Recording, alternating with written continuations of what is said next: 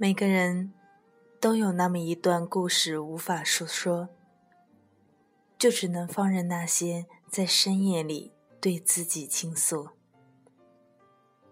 深夜来临的时候，是一个人心灵最脆弱的时候，也是思念最疯狂的时候。在无数个失眠的夜晚，相信会有很多人习惯性的闭上眼睛。安静的想念一个人，一张脸，一个名字，成了你的心事，在夜里独自哀伤，不想习惯，却无力更改。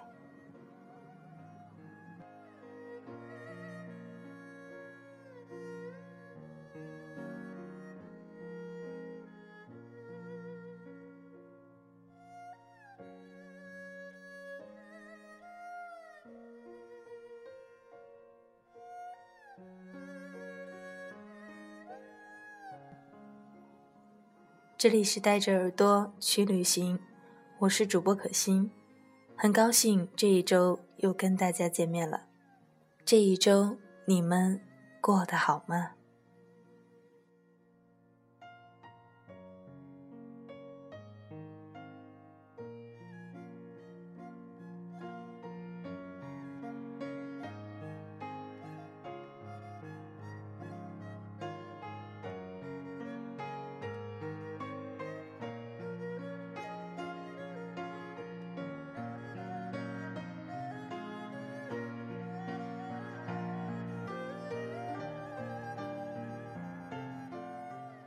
今天我要为大家讲的故事名字叫做《曾经最爱你的人，总要娶别人》。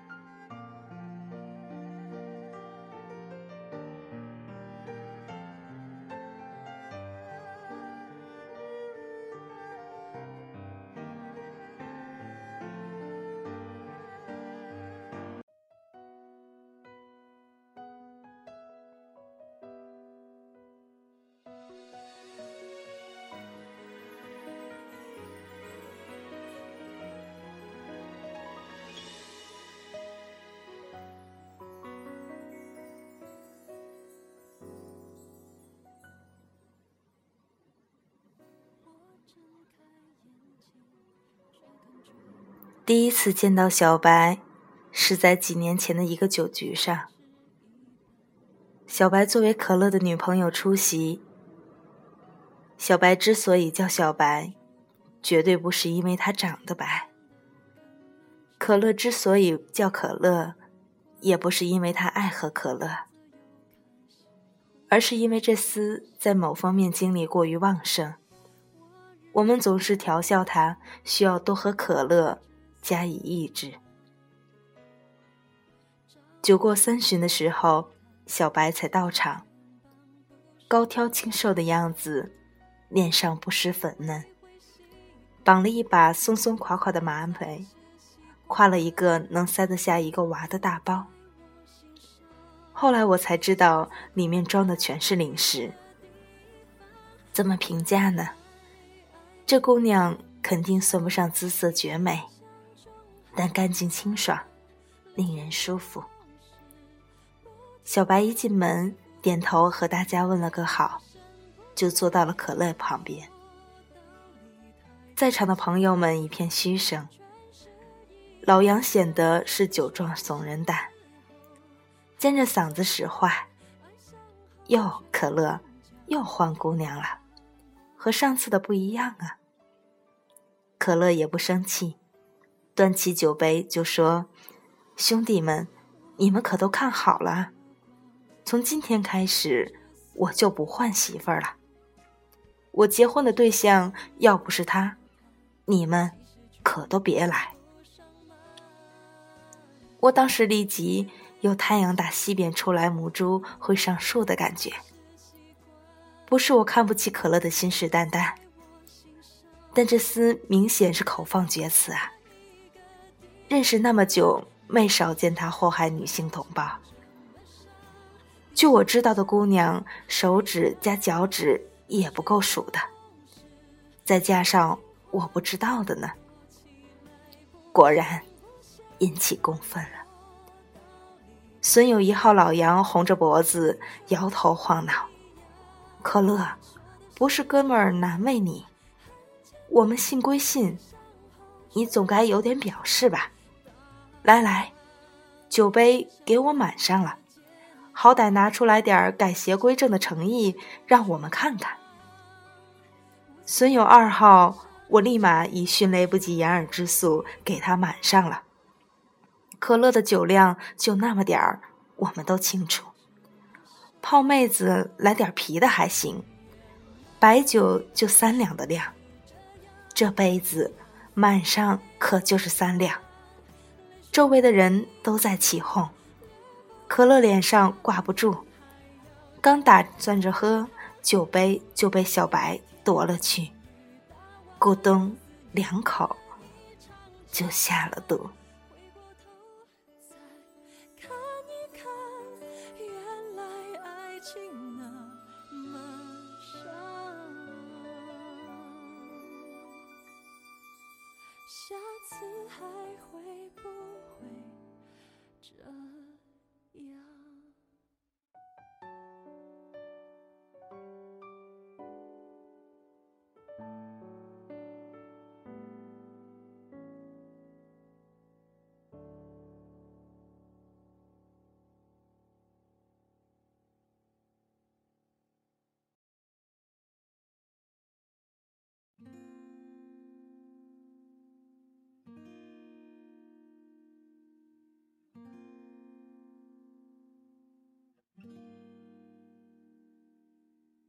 听不清的耳语最诚恳，看不到的内心都忠贞，执着难得，总不会辜负。哎呦，弟妹好酒量！老杨这人来疯，一下子就来了劲儿。可乐，你好福气呀！但是弟妹，你知道酒做规矩的，待喝喝两个。我眼看情况不对，使劲儿扯他衣角，低声说：“老杨，你别太过分啊！人家姑娘都喝了一杯了，不带你这么使坏的。怕什么呀？”弟妹一看就是海量，说着又给他满上了一杯。我刚想发话结尾，谁料想小白又端起酒子，咕咚一下子下了肚。一桌的人傻了眼，然后混战就开始了。当时一桌人到底喝了多少，没人记得。反正最后走的时候，小白是唯一一个清醒的。老杨临走时，洋相很难看。拖着可乐的手就快痛哭流涕。兄弟，你媳妇儿这么能喝，你怎么不早说啊？从此以后，我们就忘了小白的大名，我们都叫他小白。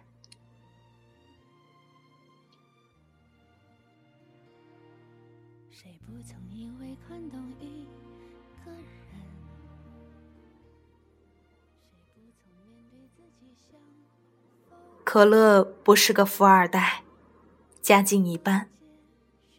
但最令人伤感的并不是这个，而是这厮没什么上进心。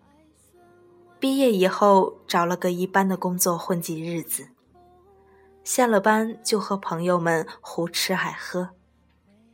小白比可乐小两岁，还在读书。还总是要拿出紧巴巴的生活费救济他。大概因为都是女孩儿，我挺心疼小白。为这事儿，我没少埋汰可乐。每次一说这事儿，可乐就单手搂住小白，甜蜜的亲一口，摇摇手中的啤酒瓶，大声说：“小丫头片子，你懂什么？这充分说明我和我媳妇儿是真爱。真爱就真爱吧，说到底也是一个愿打，一个愿挨。我一局外人，也不多好发表什么意见。”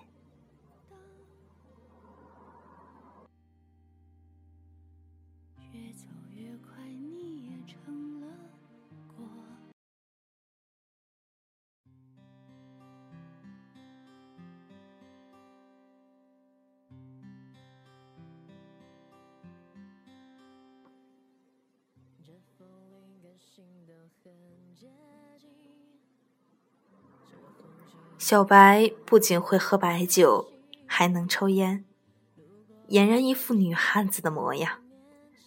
很快，我们就抛弃可乐，单线联系了。熟了以后，就发现这姑娘缺心眼儿，特单纯。后来想想也是，不单纯也不会跟可乐。有一回吃烧烤，我问他，知不知道可乐以前的风流事迹？小白一边啃着羊肉串儿，一边回答我：“知道啊，这缺心眼儿的，知道你还跟他在一起。当然，这话我没能说出口。我刚想问他不介意啊，小白就猛灌了一大口啤酒，认真的对我说：‘爱情应该是两个人一起看未来呀。’”怎么能计较过去呢？我被他这么一说，我也不自觉的猛灌了一口。不知道为什么，我居然有种无言以对的感觉。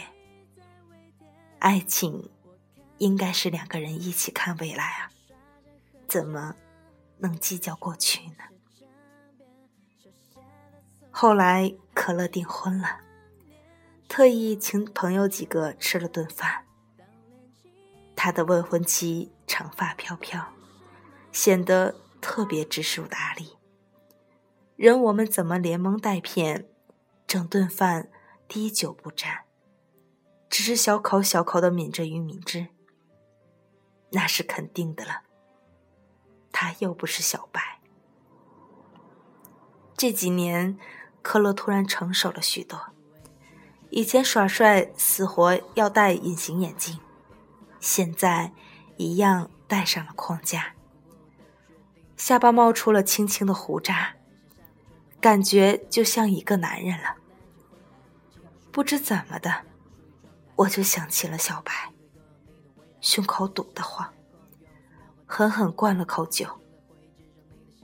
饭桌上的话题不咸不淡。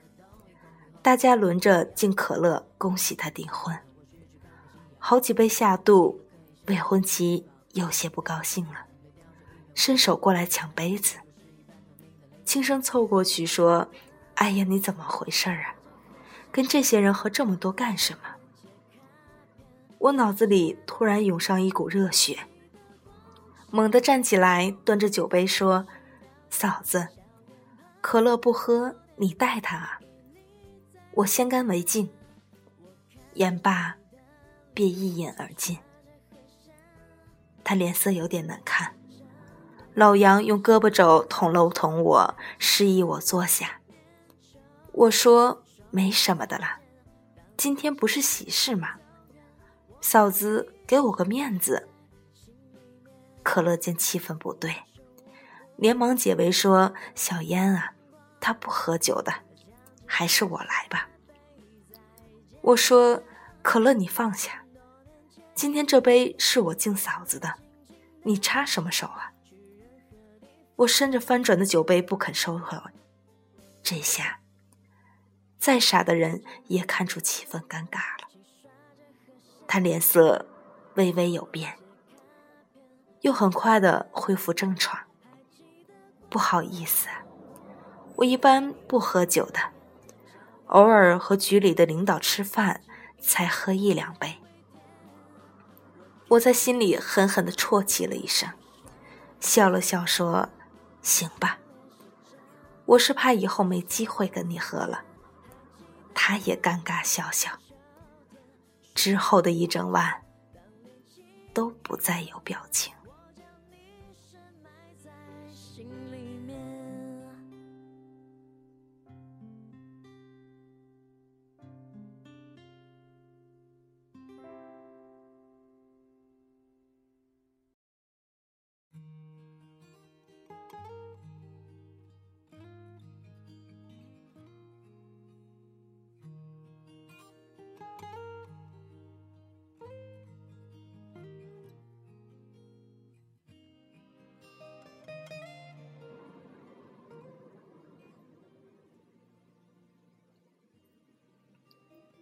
饭局之后去唱 K，可乐的未婚妻说累了，没有参加。老杨责备我酒后失态，把人气走了。我醉眼朦胧的说：“老杨，你还记得？”话还没说完，就一阵翻江倒海的吐了。老杨一边手忙脚乱的给我找纸巾，一边说：“你造孽啊！”不知道的人以为可乐订婚，你吃醋呢。KTV 里喧闹嘈杂，我一边吐一边拽着老杨的胳膊。老杨，你还记不记得？可乐说：“我结婚的对象要不是他，你们可都别来。”老杨一边给我擦嘴，一边扯着嗓子吼。什么？你说什么？大声点儿！可乐唱歌真是鬼哭狼嚎。然后我就没再说话。那晚，我听到可乐在唱《可惜不是你》，用鬼哭狼嚎的声音。小白也不知道给可乐下了什么降头。他们在一起以后，可乐果然没再出去沾花惹草。小白说：“可乐其实是个很好的男人，只是别的人看不到他的好，但是他看到了。”我翻了翻白眼，我跟他朋友这么多年，都没找到他的闪光点。你吧，就是被爱情迷昏了头，还死不承认。小白嘿嘿的笑。小妍，你不知道，可乐是我的初恋。我一口奶茶没 hold 住，就喷了出来。小白，你不是吧？初恋，还是可乐这种混蛋？老实说，我真没看出来。就小白这喝酒这架势。这抽烟这姿势，我怎么能想到，居然还是一个初恋，真是颠覆三观。所以我就说什么来着，不能以貌取人。后来我问可乐，可乐说他那天也吓坏了，喝完两瓶感觉不对，回头就不知道说什么好了。我听完疯笑，笑完我就严肃了。我说：“可乐，小白是个好姑娘，你必须得好好对待人家，你听到了没有？”可乐说：“是的。”可乐给我说：“这么多年跟过的姑娘不少，好看的、才情的、粘人的。”骄傲的，各种各样。但是小白就是不一样。说完，他就点了根烟，很深沉的样子。我忍住埋汰他的冲动，配合他问：“哪不一样？”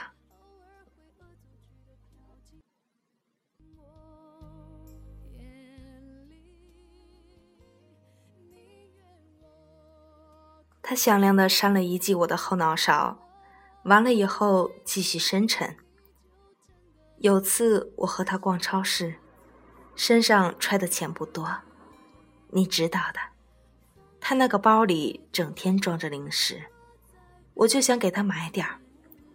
结果我在前面拿，他就跟在我后头，把贵的都偷偷摆回去。当时给我气坏了。老子虽然没什么钱，但是给他买点零食还是买得起吧。我知道他是体谅我，嘴上还死犟着说最近减肥要戒零食。可他越这样，我就越难受。我当时就发誓，一定要好好对这丫头，以后要让她过好日子。小妍，你知道吧？这种感觉不一样，是那些和你喝酒、瞎玩、上床的姑娘永远没法给你的归属感。说俗点儿，就是。可乐闷闷的喝了口酒。老子要娶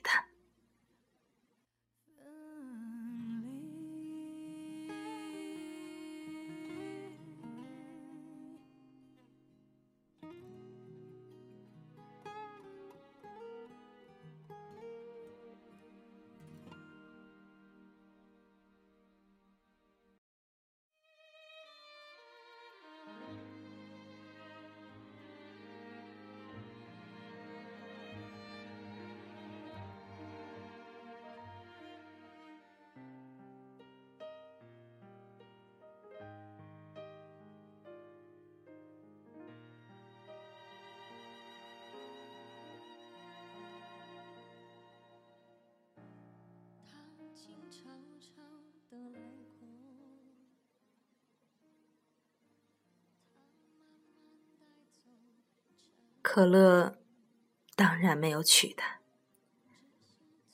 他现在的未婚妻，我们都看到了，好像是个大家闺秀的样子，不抽烟，不喝酒，只是骨子里透着一股讨人嫌。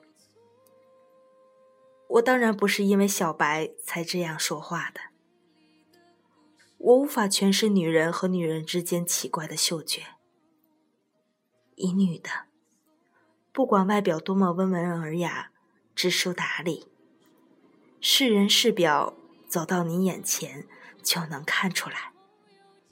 听起来好像有点玄乎，但事实就是如此。男人这辈子都无法体会这是为什么。第二次见可乐的未婚妻，仍然是在饭局。这回是老杨穿桌的，我被迫出席。饭局主题就是为上次的事儿道歉，搞好兄弟妯娌的关系。但最后我还是去了。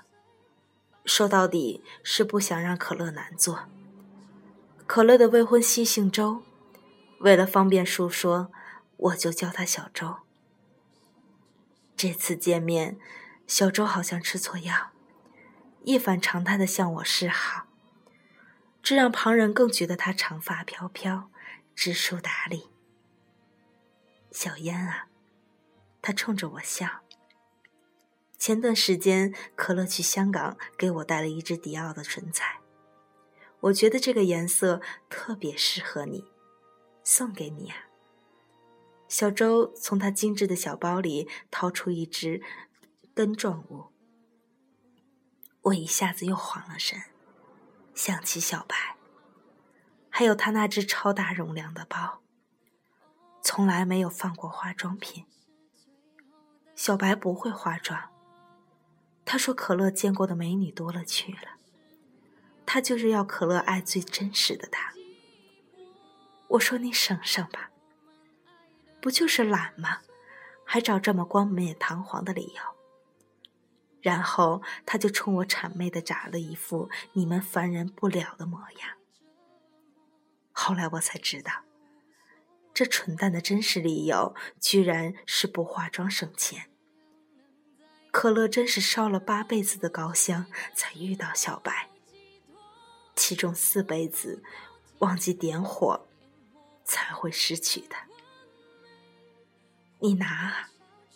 老杨又拿胳膊戳我。我回过神来，小周还在冲我笑，笑得粉底快卡进法令纹了。于是，我收下了，心里想着回头一定要拿给小白，可乐的钱买的。这次的饭吃的心不在焉，为了避免尴尬，大家都没在喝酒。饭局接近尾声。可乐宣布了婚期提前准备的消息，我差点被高压电击中了一样的，差点跳了起来。幸亏老杨拿眼狠狠地瞪住了我，我稳了稳心神，奈何语气还是没收住。怎么那么迫不及待呀？老杨在桌底下狠掐了我一把，呵呵地陪着笑。说是啊是啊，娶媳妇儿是人生大事，可不得抓紧办了吗？小周倒是没在意，低下头咯咯的笑了起来。哪里呀？他娇嗔的看了一眼可乐，是我怀孕了。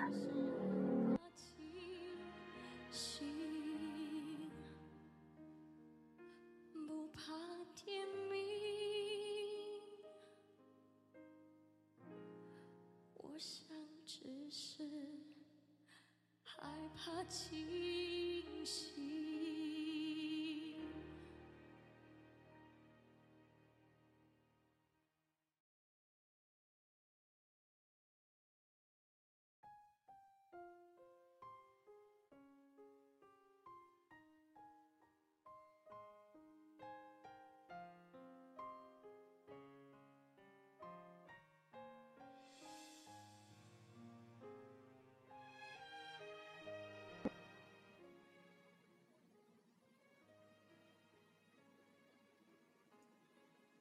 我顺手揉了一个纸团，就往可乐脑门上扔。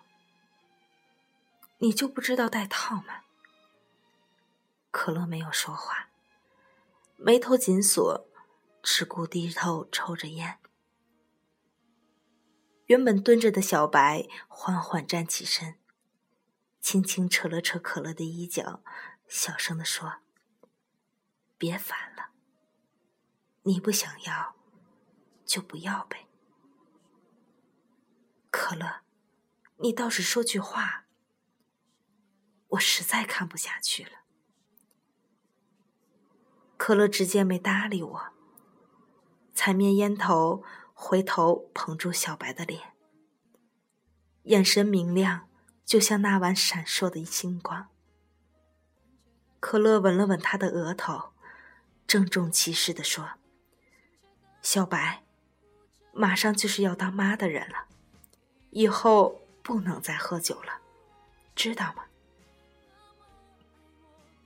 那是我第一次看见可乐那样，在我眼里，他就是个将女人玩弄于股掌间的混蛋。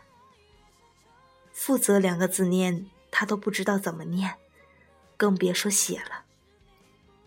但我清楚记得那天他脸上毅然决然的样子。是真的决定要背起自己的女人一辈子的表情。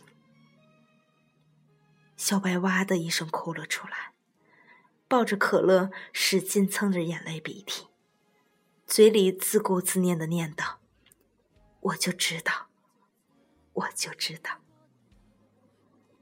可乐抱着小白，拍着他的肩膀安慰道：“哎呀，你别哭，你哭什么呀？”老子个喜当爹的都还没哭呢。紧接着，他还不忘转过头来喷我：“你个爹弄炮！这种时候你就不能回避一下吗？”我瞪了他一眼，毫不客气的还击：“想想怎么赚奶粉钱吧，你个流氓！”后来，在可乐的日记中回忆起这段。他写道：“不知所惜的少年时光，有点恐惧，有点迷茫，心中却明白，你是我全部的希望。有你在地狱，我怎舍得上天堂？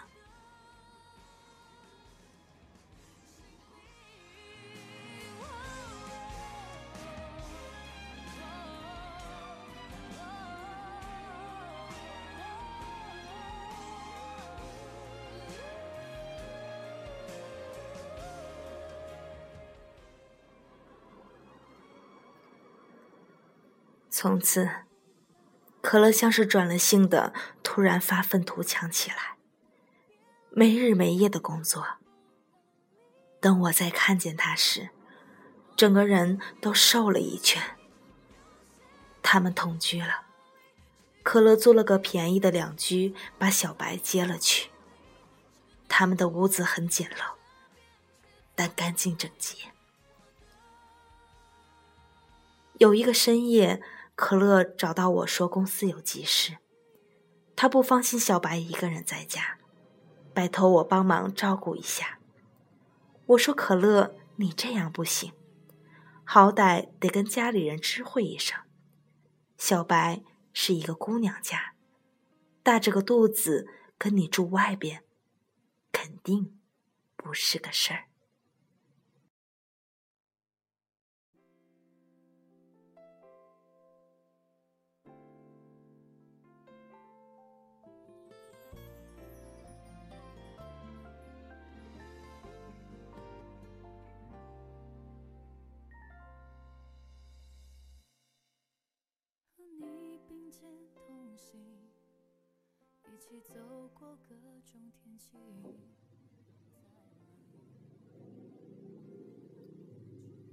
那晚下着淅淅密密的小雨，可乐听我说完，就垂下头，再也没有说话。街边的路灯照亮他湿漉漉的睫毛，我以为他误会是我不肯帮忙，着急解释起来。可乐，你别误会啊，我肯定会照顾小白的，我只是。只是给你提个意见。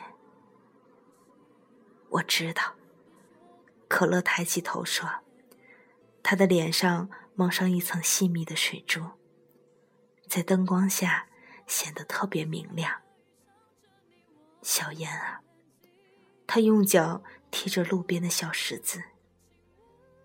你知道，我一直都这么屌样没钱没事业。如果我现在带他回去，孩子一定留不住。说完，他顿了顿，嗓子木然的哑了。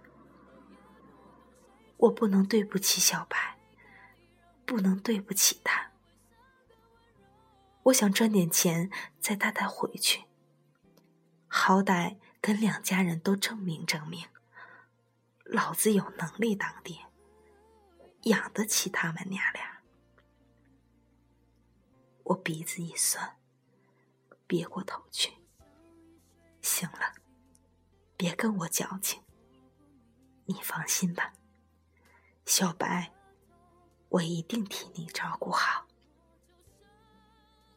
谢了，兄弟。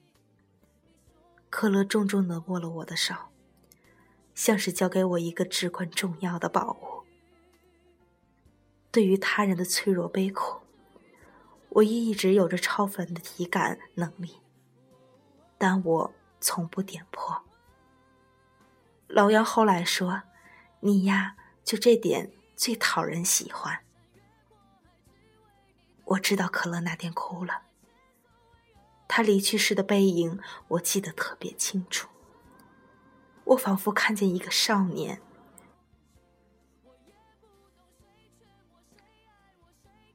预备用他还未曾强壮的身体，用他的女人，在混沌的普世里杀出一条跌跌撞撞的血路。